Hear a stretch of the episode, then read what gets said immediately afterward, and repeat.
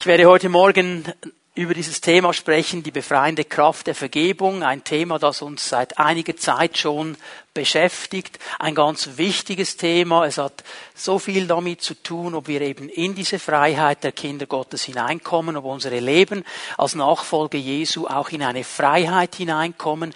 Wenn wir dieses Thema der Vergebung nicht richtig verstehen, dann werden wir nie die Fülle der Dinge erleben können, die Gott eigentlich für uns bereithält. Und darum müssen wir uns mit diesem Thema immer und immer wieder beschäftigen. Ich werde versuchen, ganz kurz ein bisschen zusammenzufassen, was wir schon gesehen gesehen haben, um von da dann weiterzugehen.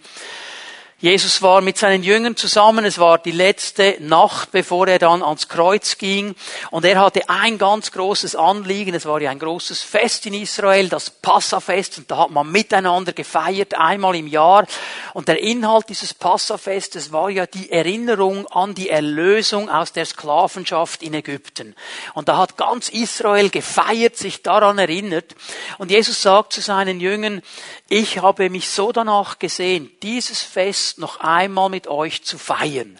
Und da sind sie dran und feiern dieses Fest und mitten in diesem Fest drin bringt Jesus jetzt eine ganz neue Bedeutung zu dieser Feier hinzu. Er nimmt nämlich das Brot, das gebrochen wird während dieser Feier und sagt, dieses Brot bekommt eine ganz neue Bedeutung.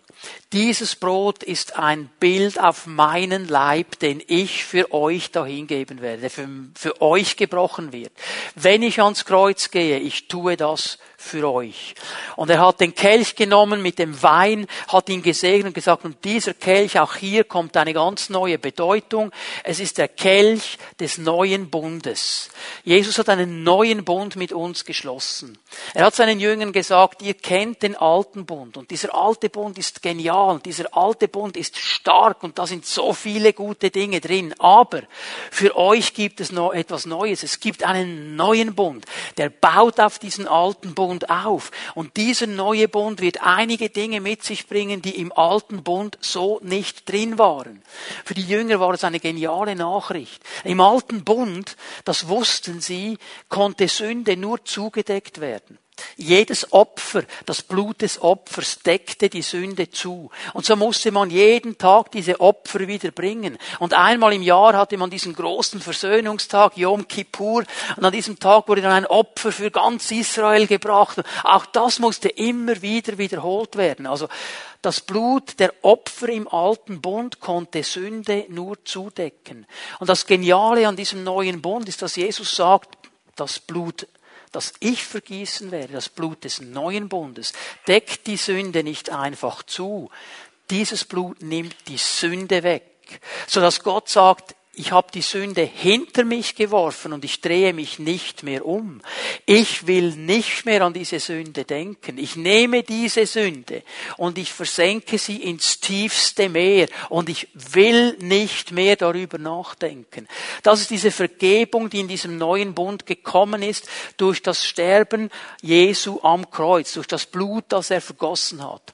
Aber durch sein Sterben am Kreuz, durch sein Opfer am Kreuz hat er nicht einfach nur die Sünde Sünde vergeben und weggenommen. Er hat noch etwas ganz Wichtiges getan. Er hat uns eine ganz neue Stellung geschenkt.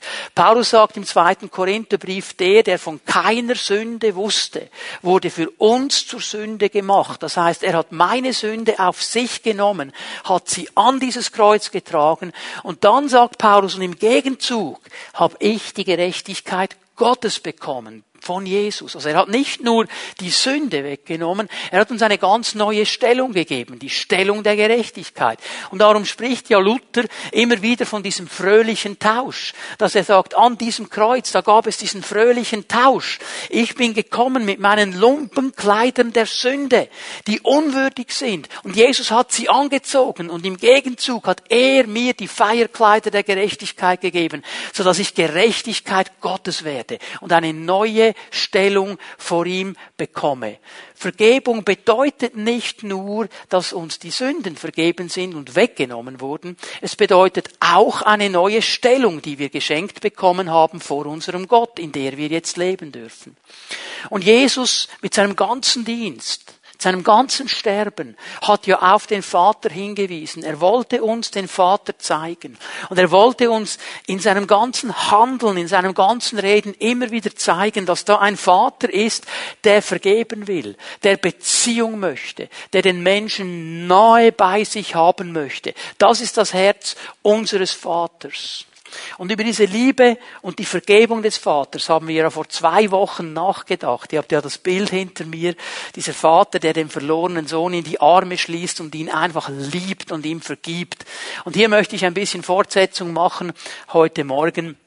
Wir wollen noch einmal hineinschauen in dieses Gleichnis Lukas 15, du darfst das mal aufschlagen, werde drei Verse lesen aus diesem Gleichnis, die ersten beiden, wo es beginnt und dann Vers 24 und das gibt uns so eine gute Zusammenfassung von dem, was hier eigentlich geschehen ist. Jesus beginnt zu lehren und er sagt zu seinen Jüngern, zu den Menschen, die ihm zuhören, ein Mann hatte zwei Söhne. Es ist mir wichtig, dass wir das hier verstehen. Zwei Söhne. Wir reden in der Regel immer vom Gleichnis des verlorenen Sohnes, Singular. Ich möchte hier einfach darauf hinweisen, Jesus sagt, es sind zwei Söhne. Und ich möchte euch sagen, beide sind verloren. Auch den, den wir vielleicht im ersten Moment als den nicht verlorenen sehen. Ich werde das dann im Laufe der Predigt euch aufzeigen. Beide sind verloren. Beide sind nicht da, wo sie hätten sein sollen. Darum sagt Jesus, es waren zwei Söhne. Und der jüngere von beiden, er kommt zu seinem Vater und er sagt, Vater, ich will das Erbe, ich will es jetzt, ich will es genießen, gib es mir. Und ich habe euch vor zwei Wochen gezeigt, dass das ein Riesenaffront war gegenüber dem Vater. Er hat eigentlich dem Vater gesagt, Vater, ich möchte, dass du tot bist, ich will das Erbe jetzt. Der Vater hätte ihn bestrafen können. Er hätte ihn als rebellischen Sohn sogar steinigen können, wenn er das Gesetz angewandt hätte. Der Vater hat das alles nicht getan. Er hat den äh, Besitz aufgeteilt und hat den beiden ihren Anteil gegeben. Und dieser junge Mann zieht dann ab. Wir werden dann ein bisschen noch darüber sprechen, was in dieser Zwischenzeit geschehen ist. Er kommt dann irgendwann zurück und dann lesen wir Vers 24, so fast am Ende dieses Gleichnisses.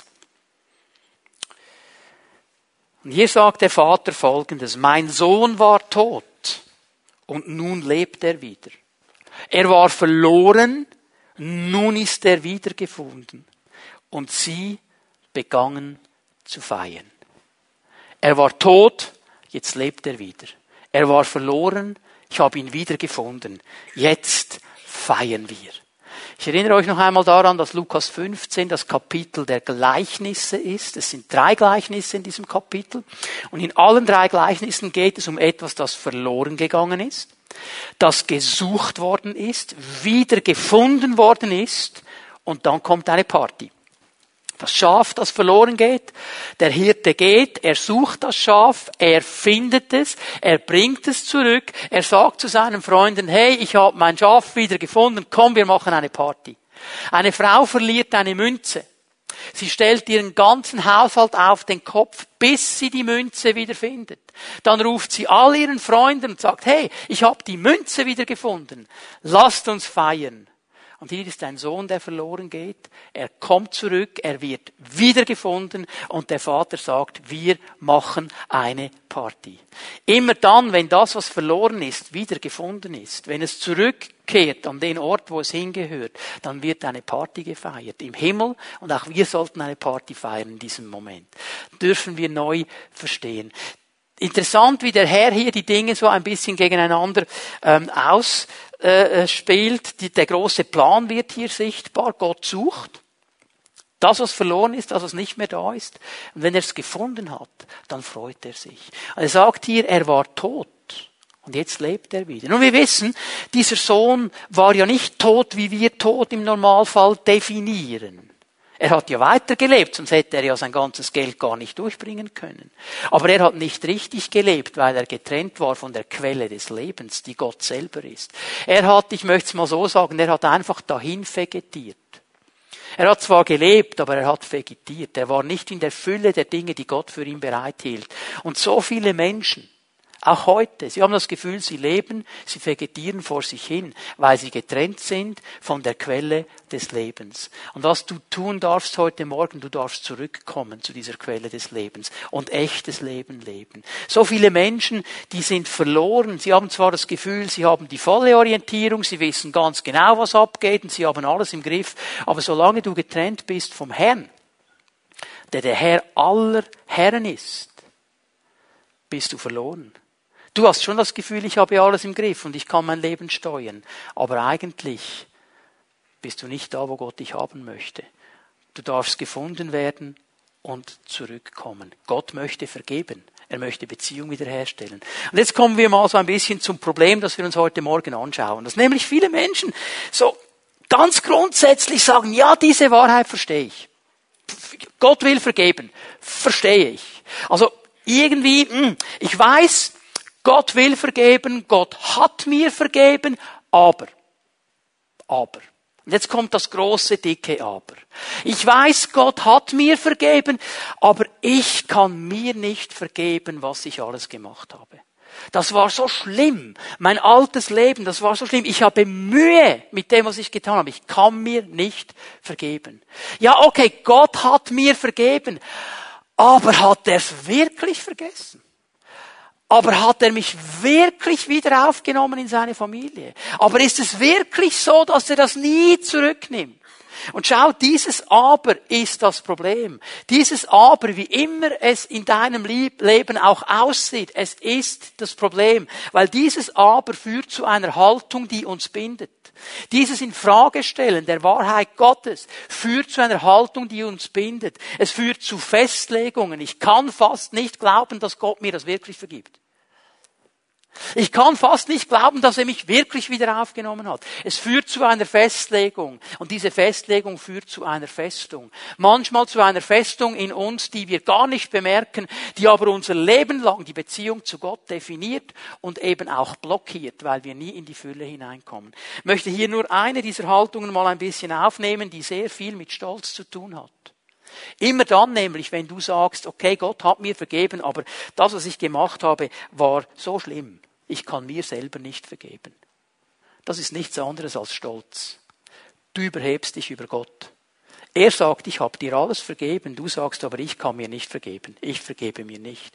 Das ist Stolz in Reinkultur. Und das wird dich immer hindern vor deinem Herrn. Das tönt vielleicht extrem fromm.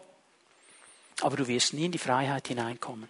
Und das Anliegen, das ich heute Morgen habe mit dieser Verkündigung, ist, dass wir diese Haltung überwinden können. Und dass wir neu verstehen, was es heißt, dass der Herr wirklich vergeben hat und uns aufgenommen hat in seine Familie. Und wir so die Befreiung der Vergebung erleben dürfen. Das ist der ganz wichtige Punkt. Was bedeutet das? Freiheit der Vergebung. Ich möchte das kurz definieren. Das heißt, ich akzeptiere die Wahrheit, dass Gott mir vergeben hat dass er mir meine Sünden vergeben hat. Ich akzeptiere gleichzeitig aber auch die Wahrheit, dass er mir seine Gerechtigkeit geschenkt hat und mich in seine Familie aufgenommen hat. Das akzeptiere ich auch. Und ich verstehe und erkenne, dass ich ein Sohn und eine Tochter Gottes geworden bin in diesem Moment, wo ich ihn um Vergebung gebeten, gebeten habe.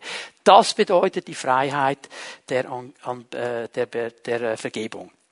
Und ich werde in den nächsten Wochen aufgrund dieses Gleichnisses hier in Lukas 15 aufzeigen, dass wir als Söhne und Töchter angenommen sind. Das ist nämlich das große Thema. Möchte ich dich bitten, einen Satz aufzuschreiben. Wenn du Notizen machst, schreibst du dir sowieso auf. Wenn du dir keine machst, schreibst du dir trotzdem auf, weil das ist ganz wichtig, dass wir das wirklich verstehen. Das Thema dieses Gleichnisses, hier in Lukas 15, das Thema dieses Gleichnisses ist nicht die Größe und Verwerflichkeit unserer Schuld. Das ist nicht das Thema. Das Hauptthema dieses Gleichnisses ist die Liebe und die Größe der Vergebung des Vaters. Das ist das Thema.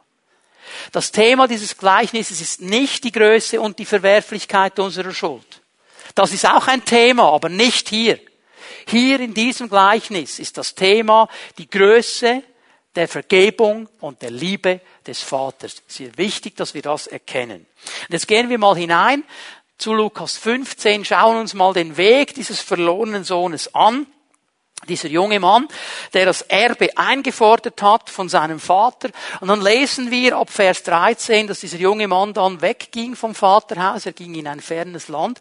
Er hat den Vater hinter sich gelassen, hat seine Familie hinter sich gelassen, hat alles äh, hinter sich gelassen, sein ganzes altes Leben, geht in dieses fremde Land und dort in diesem fremden Land, dann lebt er in Saus und Braus. Er lebt ohne Grenzen. Das wäre die beste Übersetzung, die man hier anbieten könnte. Er hatte Geld und jetzt hat er gesagt, und ich lebe, wie ich will. Ich setze keine Grenzen. Was ich will, das nehme ich mir.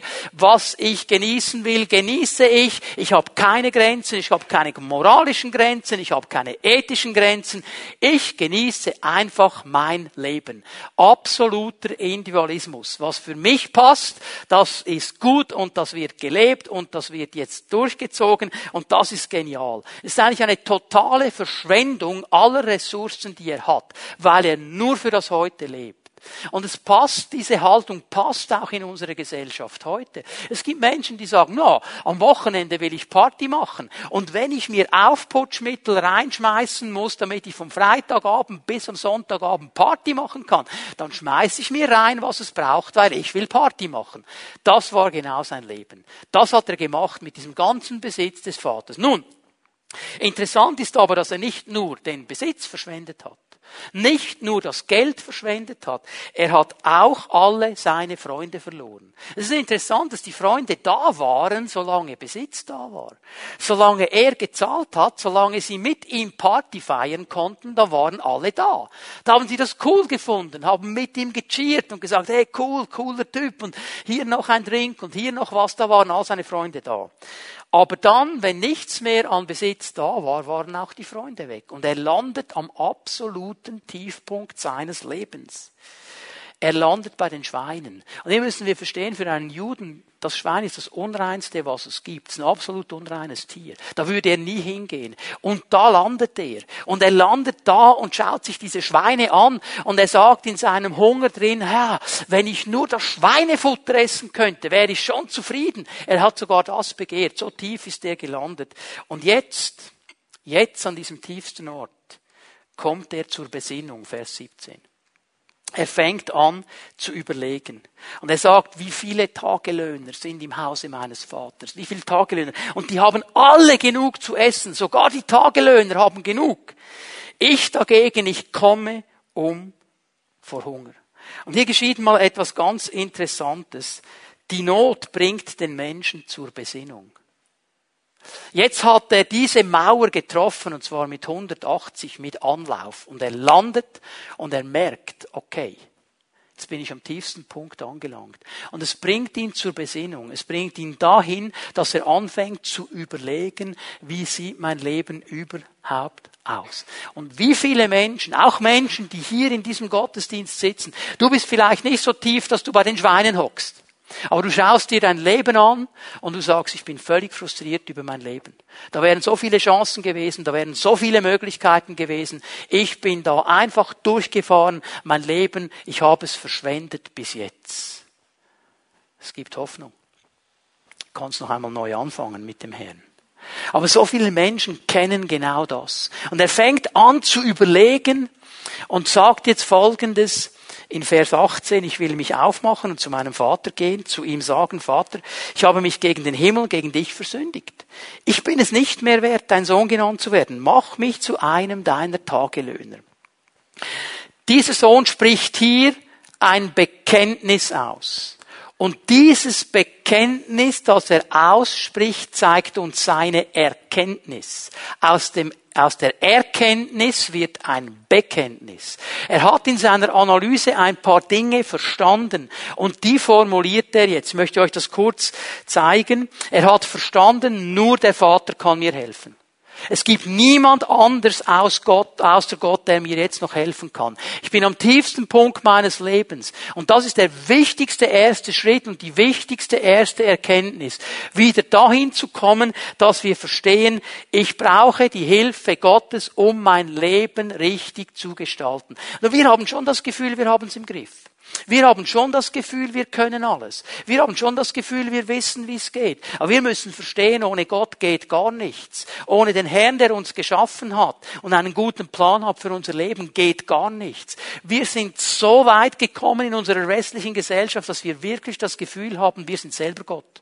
Und wir wissen alles und wir können alles. Und so oft landen wir an Tiefpunkten. Und da müssen wir neu erkennen, ohne Gottes Hilfe, ohne sein Eingreifen, ohne seine Hand über meinem Leben, wird mein Leben nie auf einen grünen Zweig kommen, so wie Gott das haben möchte. Das ist das Erste, was er erkennt. Dann erkennt er noch etwas. Er erkennt, ich habe gegen Gott gesündigt. Aber gesündigt gegen den Himmel. Es ist interessant, dass er nicht sagt, ja, die Umstände sind schuld, die anderen sind schuld und überhaupt ich. Ich. Er, er gesteht hier seine Schuld ein. Und er sagt, ich habe gesündigt gegen diesen Gott. Und Sünde, dieses Wort Sünde ist ja nichts anderes als Zielverfehlung. Das ist die wörtliche Übersetzung des Begriffes hier Sünde. Zielverfehlung. Ich habe das Ziel verpasst, das Gott mir gegeben hat. Gott hat für jeden von uns ein Ziel und das Ziel, einfach gesagt, ist folgendes, dass wir mit Gott zusammenleben. Dass wir eine Beziehung mit ihm haben. Dazu hat er uns geschaffen, dass wir mit ihm zusammenleben. Und der Mensch in seiner Idee, dass er das selber auf die Reihe kriegt, dass er es selber im Griff hat, hat hat sich ja entschieden, von diesem Gott sich loszulösen und die Dinge selber in die Hand zu nehmen. Und von diesem Moment an ist alles nur noch Bach abgegangen. Und genau an diesem Punkt müssen wir wieder zurückkommen und sagen, da ist die Weichenstellung falsch gelaufen. Herr, ich brauche dich und ich habe gesündigt. Ich bin nicht in dieses Ziel hineingekommen, das du für mein Leben hattest, aber da möchte ich wieder hinkommen. Ich möchte wieder zurück zu dir. Das hat er verstanden. Und er zieht die Konsequenz und versteht dann eben auch, ich erkenne aber, dass ich nicht nur gegen dich, Gott, gesündigt habe, sondern ich habe auch gegen andere Menschen gesündigt. Und habe die auch verletzt. Ich habe gegen dich, Vater, gesündigt, gegen meine Familie, gegen meine Herkunftsfamilie. Und hier müssen wir eine Sache sehen, wenn die Beziehung zu Gott zerbrochen ist, die erste und wichtigste Beziehung in unserem Leben, dann wird es nicht lange dauern, bis unsere anderen Beziehungen, in denen wir stehen, eben auch in Mitleidenschaft gezogen werden. Bevor ich den nächsten Satz sage, möchte ich dich bitten, dich zu deinem Nachbarn zu drehen und zu sagen, das, was jetzt kommt, gilt für dich.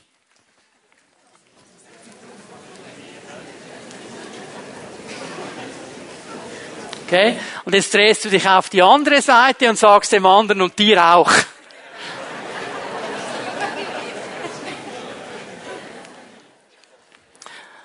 Jeder von uns jeder von uns, jeder einzelne von uns hat andere verletzt. Bewusst oder unbewusst. Ich, ich attestiere mal uns allen, wir haben es nie bewusst gemacht. Aber mindestens unbewusst. Wir alle haben verletzt. Wir alle haben verletzt. Und jetzt versteht er, ich bin ein unwürdiger Mensch bin ein unwürdiger Mensch, ich habe meine Würde verloren, ich habe meine Stellung verloren. Ich bin nicht mehr würdig, dein Sohn zu heißen. Ich habe kein Recht mehr darauf. Ich bin ein unwürdiger Mensch, ich darf nicht mehr Sohn genannt werden. Und eigentlich erkennt er hier etwas ganz, ganz Wichtiges, dass er gegen sich selber auch gesündigt hat. Er hat gegen Gott gesündigt. Er hat gegen die anderen Menschen gesündigt und gegen sich selber, indem er nämlich die Pläne, das Potenzial, die Gaben, die Talente, die Möglichkeiten, die Gott ihm gegeben hat, nicht genutzt hat, sondern sie eben verschwendet hat, sie eben den Bach runtergehen ließ, dass er sich seine Zukunft baut hat, dass hier ein Gott wäre, der einen guten Plan, einen guten Gedanken, eine gute Hoffnung hat für jeden Menschen. Und wir gegen uns selber sündigen, indem wir uns auf den Thron setzen, unseren Individualismus Individualismus auf den Thron setzen, sondern es muss immer nach meinem Kopf gehen und wir verbauen uns all das, was Gott eigentlich möchte und wir verschwenden so viel von unserem Potenzial. Darum gibt es so viele Menschen, auch so viele Christen, die sagen, oh, wenn ich noch einmal zurück könnte. Können wir nicht. Wir können nicht rückgängig machen, was geschehen ist, aber wir können die Vergebung Gottes nehmen. Und er merkt, ich habe gesündigt gegen Gott, ich habe gesündigt gegen andere Menschen, ich habe gesündigt gegen mich selber, meine Pläne, mein Potenzial, meine Zukunft völlig zerstört. Und dann kommt der nächste Schritt, der ist so nötig. Ich erkenne, dass ich keine Ansprüche habe. Ich kann keine Ansprüche stellen. Ich habe mich selber in diese Lage gebracht. Ich kann keine Ansprüche stellen. Mache mich zum Tagelöhner. Ich stelle keine Ansprüche mehr, Sohn zu sein. Und weißt du, er sagt hier, ich bin nicht mehr würdig, ein Familienmitglied zu sein. Ich bin nicht mehr würdig, zu dieser Familie zu gehören. Und ein Tagelöhner, warum kommt er auf den Tagelöhner? Wir müssen verstehen, dass ein Tagelöhner die niedrigste Stellung in einem Haus war. Die niedrigste Stellung. Der wurde von Tag zu Tag gerufen und beschäftigt. Manchmal konnte er vielleicht drei Tage hintereinander arbeiten, dann eine Woche nicht mehr. Also dieses Gleichnis, das Jesus erzählt, wie er da auf den Marktplatz geht und diese Tagelöhner holt und die warten da, dass jemand kommt und sie anstellt. Also die wussten nicht, die hatten nicht eine feste Anstellung. Und dieser Tagelöhner, der durfte auch nicht im selben Haus wohnen, der musste am Abend wieder weg. Der Sklave durfte da wohnen.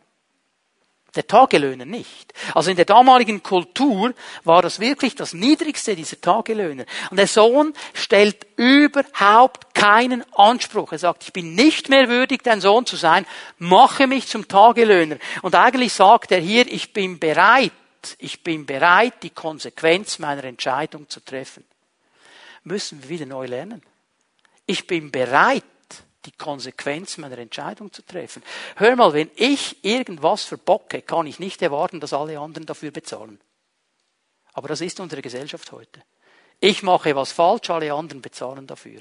Dieser Mann hat verstanden, dass es so nicht funktioniert. Und er sagt, ich bin absolut bereit, die Konsequenz meiner Entscheidung zu treffen. Ich habe mich entschieden zu gehen. Ich habe mich entschieden, meinen Vater äh, schlecht dastehen zu lassen. Ich habe ihm gesagt, ich wollte, du wärst tot. Ich habe das Geld ausgegeben. Ich habe Party gefeiert. Ich trage die Konsequenz meiner Entscheidung. Das ist sein Bekenntnis. Das hat er verstanden. Und so macht er sich auf dem Weg zurück in das Haus seines Vaters. Mit diesem Bekenntnis auf seinem Herzen geht er los. Ich möchte noch einmal kurz jetzt ein bisschen etwas über den Vater sagen. Über den haben wir von zwei Wochen schon gesprochen. Ich will nur ein paar Dinge noch einmal betonen, bevor ich das aber mache möchte ich euch einen Moment mit hineinnehmen in das Leben dieses jungen Mannes. Wie denkst du, ging es ihm wohl auf diesem Heimweg? Wir wissen ja nicht, wie lange er unterwegs war. Die Bibel sagt nicht, wie weit er weg war von seines Vaters Haus. Er war einfach unterwegs. Was denkst du, wie ging es ihm? Was hat er wohl überlegt auf diesem Weg?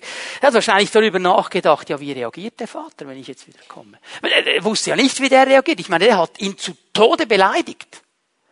Der hat eigentlich gesagt, für mich bist du gestorben. Wie reagiert jetzt der Vater? Was geschieht jetzt? Wird er mich überhaupt willkommen heißen? Darf ich überhaupt mit ihm reden? Was sagen die Nachbarn? Die haben auch mitbekommen, was da lief. Und in dem Moment, wo der Vater bereit war, dem jüngeren Sohn das Geld zu geben, war er in den Augen der anderen Männer in seiner Gesellschaft absolut tief gefallen. Die haben gesagt, das ist ein Hämpfli-Bämpfli der steht nicht klar. Der sollte seinem Sohn jetzt sagen, was Sache ist. Und er lässt den einfach und gibt ihm alles. Was sagen die Nachbarn? Das war die Diskussion in diesem Dorf. Der Sohn, jetzt kommt er wieder zurück. Und vielleicht hat er noch gesagt, als er abgereist ist, hey, jetzt habe ich das Erbe, jetzt werde ich euch zeigen, jetzt gehe ich in ein fremdes Land, jetzt mache ich Business. Komm zurück als Millionär. Und jetzt kommt er zurück mit Schweinegestank. Ich bin ein Versager. Was, was hat er gedacht? Und dann kommt er auf diesem Weg und er sieht so die letzte Kurve. Und er weiß genau, wenn ich um diese Kurve gehe, sehe ich das Haus. Ich sehe das Vaterhaus. Was wird kommen? Und er kommt, er sieht zuerst einmal das Haus. Er sieht, vor dem Haus steht jemand. Er kennt noch nicht genau, wer es ist. Er kommt ein bisschen näher. Sieht, es ist der Vater, der steht da. Vielleicht was geschieht jetzt wohl? Und in dem Moment rennt der Vater los. Er schnappt sich den Sohn, umarmt ihn, küsst ihn. Haben wir vor zwei Wochen gesehen. Und jetzt geschieht etwas. Es geschieht etwas, du darfst mal Vers 21 aufschlagen und Vers 22. Zwischen Vers 21 um Vers 22 geschieht etwas ganz, ganz Wichtiges. Etwas, das gar nicht dasteht, aber zwischen den Zeilen eben dasteht. Vers 21 ist das Bekenntnis. Und ich möchte euch zeigen, was jetzt geschehen ist. Komm mal, mein Sohn. Also, der Sohn kommt an, der Vater sieht ihn, rennt auf ihn zu, nimmt ihn in den Arm, küsst ihn und hätschelt ihn und, ah, du bist wieder da und wunderbar und dann, ihr, ihr habt das Bild hinten dran, okay? Und dann nach einiger Zeit macht er das, was doch jeder Vater machen würde, Sohn. Lass dich anschauen. Und das ist die Chance. Jetzt lässt er los. Ich habe mich gegen den Himmel und gegen dich versündigt. Ich bin nicht mehr würdig, dein Sohn zu sein. Ich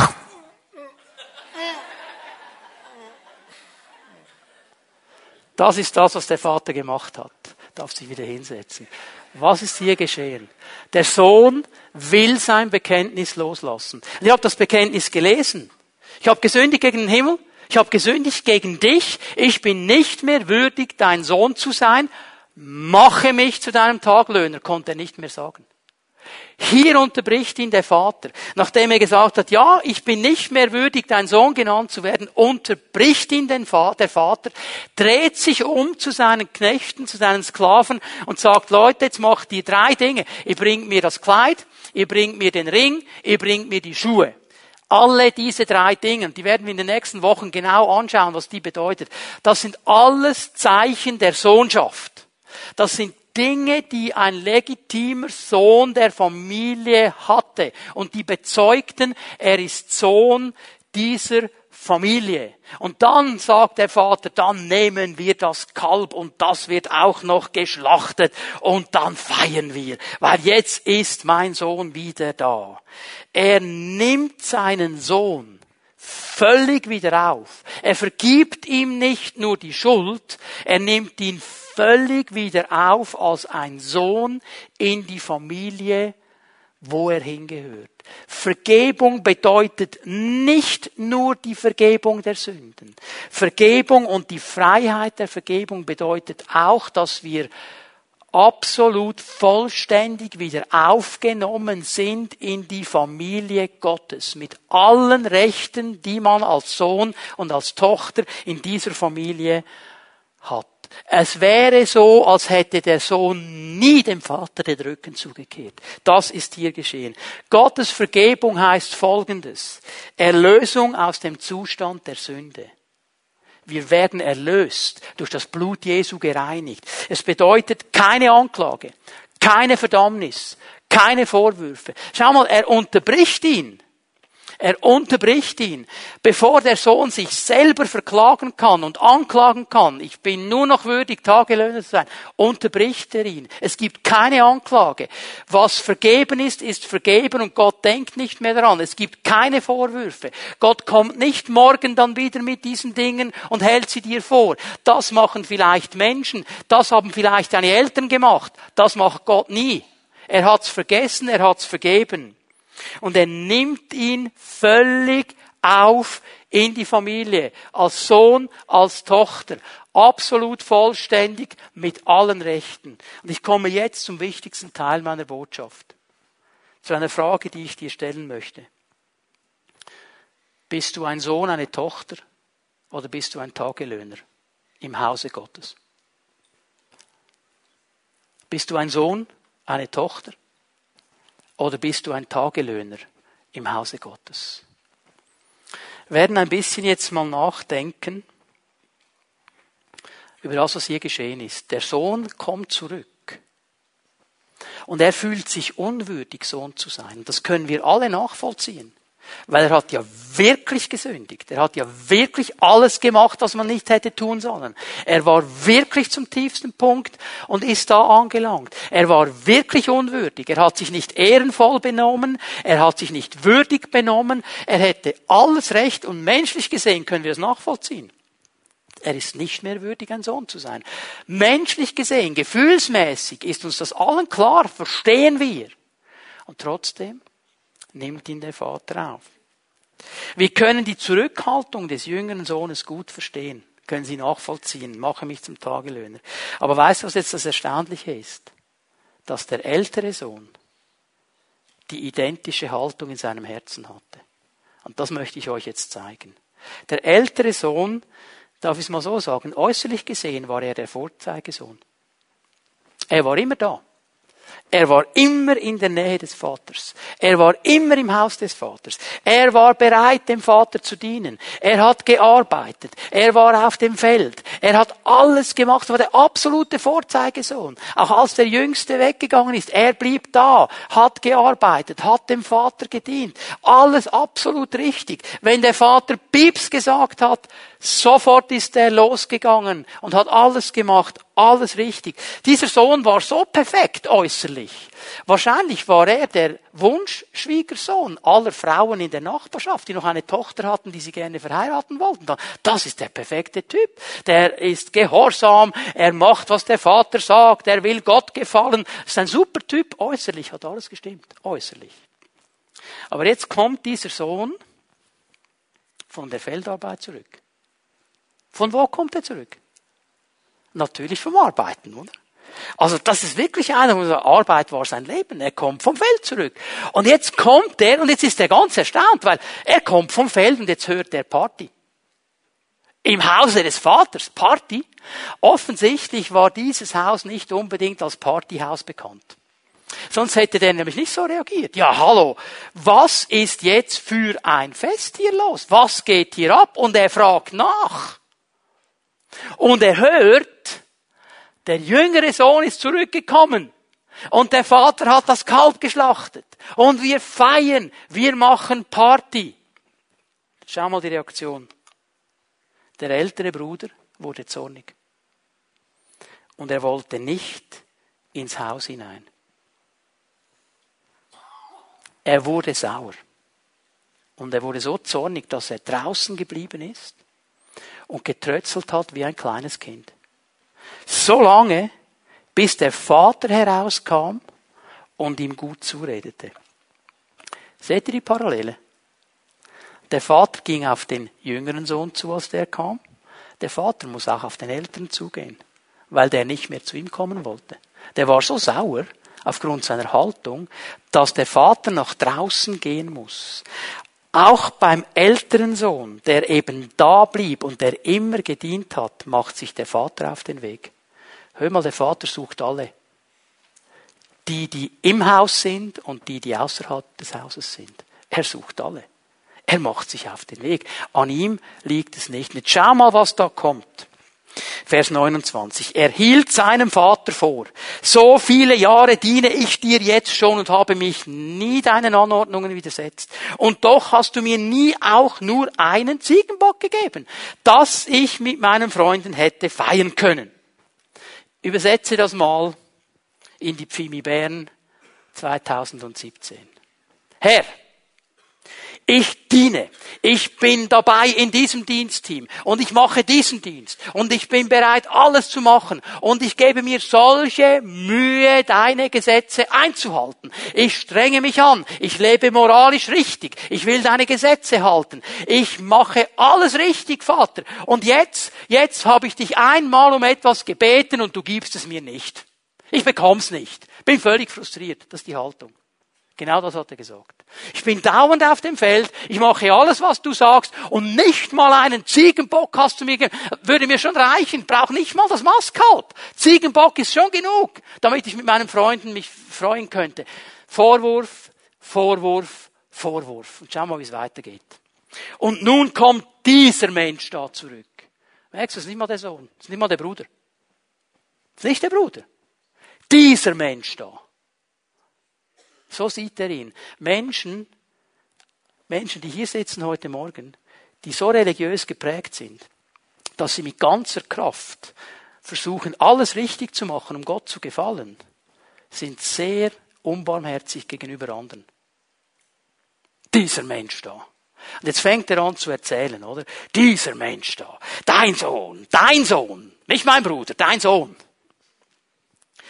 der dein Vermögen mit Huren durchgebracht hat.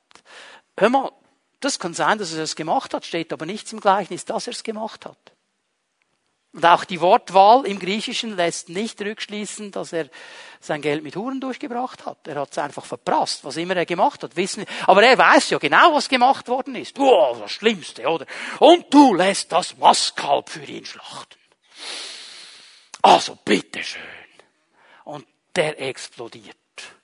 Und jetzt sehen wir die falsche Haltung, die zum Ausdruck kommt. Ich möchte euch ein bisschen zeigen, was hier geschehen ist. Für uns ist vieles von dem gar nicht im ersten Moment nachvollziehbar. Aber schau mal, in der damaligen Kultur hat der alte, der ältere Sohn eine wichtige Aufgabe gehabt. Er hätte eigentlich zwischen dem Vater und dem jüngeren Sohn vermitteln müssen. Das wäre seine Aufgabe gewesen. Er hätte Mediator sein müssen zwischen den beiden. Also eigentlich hätte nicht der Vater vor dem Haus stehen müssen, sondern der ältere Bruder. Und er hätte eigentlich Ausschau halten sollen, wenn der Jüngere zurückkommt und ihn dann zum Vater bringen und versuchen, diese Beziehung wieder zu kitten. Das wäre seine Aufgabe gewesen. Hat er gar keine Zeit, er musste die Arbeit des Vaters machen.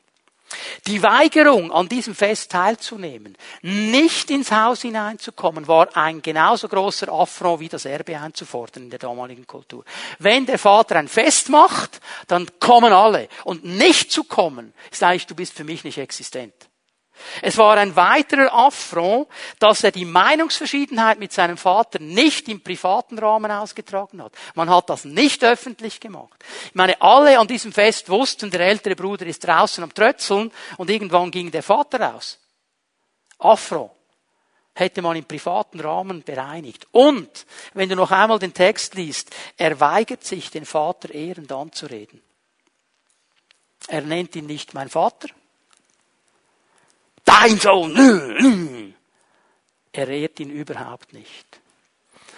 Das Tragische an der Sache, mit dem Vorwurf, immer alles richtig gemacht zu haben, wird klar sichtbar, dass er, obwohl er in der Nähe des Vaters ist, obwohl er immer im Haus blieb, immer gedient hat, sich eigentlich als Tagelöhner fühlt weil er das Gefühl hat, ich habe das Recht, etwas einzufordern von dir. Stell dir mal vor, wenn ich den Silas einstellen würde als Tagelöhner, sagen, Silas, ähm, du kommst zu mir nach Hause, du machst acht Stunden Gartenarbeit und nach acht Stunden gebe ich dir diesen Betrag, okay? Dann hat Silas alles Recht der Welt, nach diesen acht Stunden zu kommen und zu sagen, das ist mein Lohn, gib ihn mir. Dann darf er das einfordern. Haben wir abgemacht miteinander. Der Tagelöhner. Und genauso hat er sich verhalten, wie ein Tagelöhner. Ja, äh, ich habe immer alles richtig und ich habe immer gedient und immer und immer. Und ich bekomme nichts. Ich habe das Recht auf etwas. In seinem Herzen, obwohl er äußerlich ganz nah war, ist er weit weg. Du kannst äußerlich ganz nah sein und innerlich ganz weit weg vom Vater. Und du benimmst dich wie ein Tagelöhner. Lukas 15, Vers 31 ist interessant, wie er zu ihm spricht. Jetzt redet der Vater. Kind, Kind, Kind. Du bist genauso mein Kind wie der andere. Du bist mein Kind. Kind. Du bist immer bei mir. Alles, was mir gehört, gehört auch dir. Du hättest den Ziegenbock nehmen können. Du hättest das Maskalb nehmen können, es würde dir gehören, du bist Sohn. Du darfst es nehmen. Du musst es dir nicht verdienen, du bist Sohn. Alles, was mir gehört, gehört dir. Schau interessant, wie er jetzt kommt. Er sagt zu ihm, mein Sohn, mein Kind. Er betont die Stellung. Er betont nicht, was der alles gemacht hat. Er betont nicht seine Verdienste. Er betont einfach seine Stellung. Er sagt ihm nicht, weil du immer gut gearbeitet hast, hättest du den Ziegenbock nehmen können. Du hättest ihn nehmen können, weil du Sohn bist. Weil du eine Stellung hast. Nicht, weil du dir es verdienst hast. Wir haben eine Stellung bekommen vor Gott. Das ist nicht unser Verdienst. Weil wir eine Stellung haben. Schau mal, keiner von uns ist würdig, Kind Gottes zu heißen. Keiner von uns. Menschlich gesehen ist diese Geschichte so klar, ja, der hat sich unwürdig verhalten und er wäre nicht mehr würdig, natürlich gesehen, der Sohn zu sein. Keiner von uns wäre würdig, ein Kind Gottes zu sein. Aber Gott macht uns zu seiner Kindern, weil er uns liebt. Keiner von uns kann sich die Annahme und die Vergebung Gottes verdienen oder abarbeiten. Keiner. Das ist alles ein Geschenk. Aber hör mal, der Vater will vergeben. Er will uns vergeben. Das ist seine Entscheidung. Er will uns wiederherstellen. Er will uns zu seinen Söhnen und Töchtern machen. Er möchte nicht, dass wir Knechte sind, Tagelöhner, Sklaven. Wir sind Söhne und Töchter. Wie viele Söhne und Töchter Gottes benehmen sich im Hause Gottes wie Tagelöhner? Wie viele Söhne und Töchter im Hause Gottes nehmen ihre Stellung nicht ein, weil sie nicht verstanden haben, dass Gott sie wirklich befreit hat und vergeben hat. Sie benehmen sich wie Tagelöhner. Und das wird immer zu Frust führen. Hör mal, wenn ich durch das GZH gehe und ich sehe irgendwo einen Dreck am Boden und ich nehme den, dann nehme ich den nicht als Angestellter. Ich nehme ihn nicht als Tagelöhner und denke dabei, irgendein Schwein hat das liegen lassen, das ist auch nicht mehr wie früher heute. Weißt du was? Ich nehme es als Sohn. Weißt du, ich möchte, dass das Haus meines Vaters sauber ist. Ich habe ein Recht und eine Pflicht in diesem Haus. Ich bin Sohn. Ich nehme das als Sohn. Mein Dienst, was ich tue für meinen Vater, ist Ausfluss meiner Liebe zu ihm. Nicht das Bezahlen einer Schuld. Ich bin nicht Tagelöhner. Ich bin Sohn. Und weil ich dankbar bin, dass er mich wieder aufgenommen, ich hätte es nicht verdient. Vielleicht sitzt jetzt noch jemand hier und denkt, ja, ja, bei dem da vorne kann ich schon verstehen, dass der das nicht verdient hätte, aber ich. Ich habe es nicht verdient, das weiß ich. Aber ich weiß, dass ich Sohn bin. Dass ich ein Recht habe, Sohn zu sein, aber auch Pflichten habe, Sohn zu sein. Und aus dieser Dankbarkeit für diese Stellung fließt mein Dienst. Nicht aus einem Zurückbezahlen. Und das, ihr Lieben, das hilft uns nicht frustriert zu werden. Weil wenn wir Tagelöhner sind und den Lohn nicht bekommen, dann sind wir frustriert. Aber wenn wir Söhne und Töchter sind und wissen, in diesem Haus gehört mir alles, weil es das Haus meines Vaters ist, dann ist es eine andere Dimension. Und all diesen Söhnen und Töchtern schenkt der Herr etwas. Galater 4 kannst du aufschlagen. Vers 6. Weil ihr nun also seine Söhne und Töchter seid, weil ihr das seid, hat Gott den Geist seines Sohnes in eure Herzen gesandt. Den Geist, der in uns betet und Abba, Vater ruft. Schau, dieser Geist, der Heilige Geist in uns, der wird immer zum Vater ziehen. Er wird immer Abba, Vater rufen. Er wird uns immer erklären, du bist ein Sohn, du bist eine Tochter, du gehörst in dieses Haus. Ein Tagelöhner gehört nicht zur Familie. Er ist ein Angestellter, ein Fremder. Was es mich beschäftigt? So oft benehmen wir uns wie Fremde im Haus unseres Vaters. Wir benehmen uns wie Tagelöhner und haben nicht verstanden, dass wir Söhne und Töchter sind. Und ich glaube, es ist an der Zeit, unsere Stellung und unsere Verantwortung und die Rechten und die Pflichten aufzunehmen und Söhne und Töchter zu sein, weil er uns das schenkt. Ich lade euch ein, aufzustehen. Ich bitte die Lobpreiser nach vorne zu kommen. Wir werden einen Moment in die Gegenwart Gottes gehen miteinander.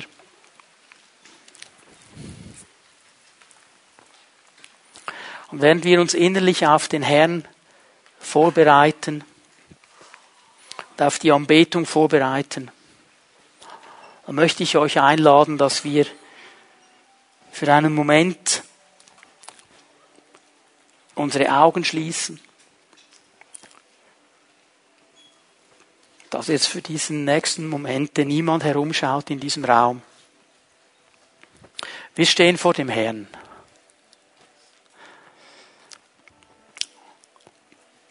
Während wir unsere Augen geschlossen halten, möchte ich dich einfach fragen, bist du ein Sohn, eine Tochter oder ein Tagelöhner?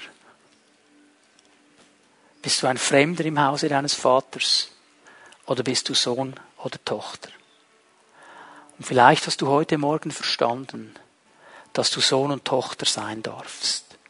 Und du sagst, ich will nicht mehr länger Tagelöhner sein. Ich will diese Haltung, ich will diese Festung in meinem Leben durchbrechen. Ich möchte in die Stellung des Sohnes und der Tochter hineinkommen. Ich möchte lernen, als Sohn und als Tochter vor dem Herrn zu leben und nicht mehr länger Tagelöhner zu sein. Und der Geist Gottes wird dir dabei helfen. Wenn du das bist, dann möchte ich dich bitten, während niemand herumschaut jetzt in diesem Raum, dass du einfach da, wo du bist, deine Hand zum Herrn ausstreckst. Ich möchte gerne für dich beten. Streck deine Hand gut aus, dass ich sie sehen kann. Du sagst, ich will nicht, ich will nicht Tagelöhner sein. Ich bin Sohn, ich bin Tochter. Werde ich gerne für dich beten, bevor wir dann noch einmal in den Lobpreis hineingehen. Dankeschön. Ja, streck deine Hand aus, sodass ich sie gut sehen kann. Der Herr möchte uns begegnen heute Morgen. Vater, ich danke dir von ganzem Herzen, dass deine Vergebung so umfassend ist, dass du uns aufnimmst in deine Familie, dass wir Söhne und Töchter sein dürfen. Niemand von uns hätte das verdient. Niemand von uns ist würdig, Sohn und Tochter zu sein. Aber du in deiner Liebe und in deiner Gnade hast dich entschieden, uns aufzunehmen und uns diese Stellung zu geben. Und ich möchte dich bitten, Geist Gottes, dass du uns jetzt dienst. Du siehst diese Hände, du siehst diese Menschen, die sich ausstrecken nach dir. Und ich bitte, dass du ihnen ganz besonders begegnest und diese Festung, diese falsche Einstellung zerbrichst in ihrem Leben und ihnen hilfst zu verstehen, dass du wirklich der Vater bist, der sie liebt und der sie angenommen hat, dass sie Söhne und Töchter sein dürfen in deinem Haus. Und dass du ein Werk tust, Geist Gottes in ihnen, indem du rufst, aber Vater und immer wieder zum Vater ziehst. Und dass von diesem Moment an heute Morgen etwas ganz Neues geschehen wird, auch in ihrer Beziehung zu dir, dass sie verstehen, wir sind Söhne und Töchter, wir sind nicht Knechte, wir sind nicht Tagelöhner, wir sind Söhne und Töchter. Und ich danke dir, Herr, für dein Wirken jetzt in diesen Momenten. Wir werden den Herrn anbeten für einen Moment. Bitte, Matthias, leite uns in die Anbetung. Lass es zu, während wir dem Herrn dienen, dass er dir dienen darf durch seinen Geist.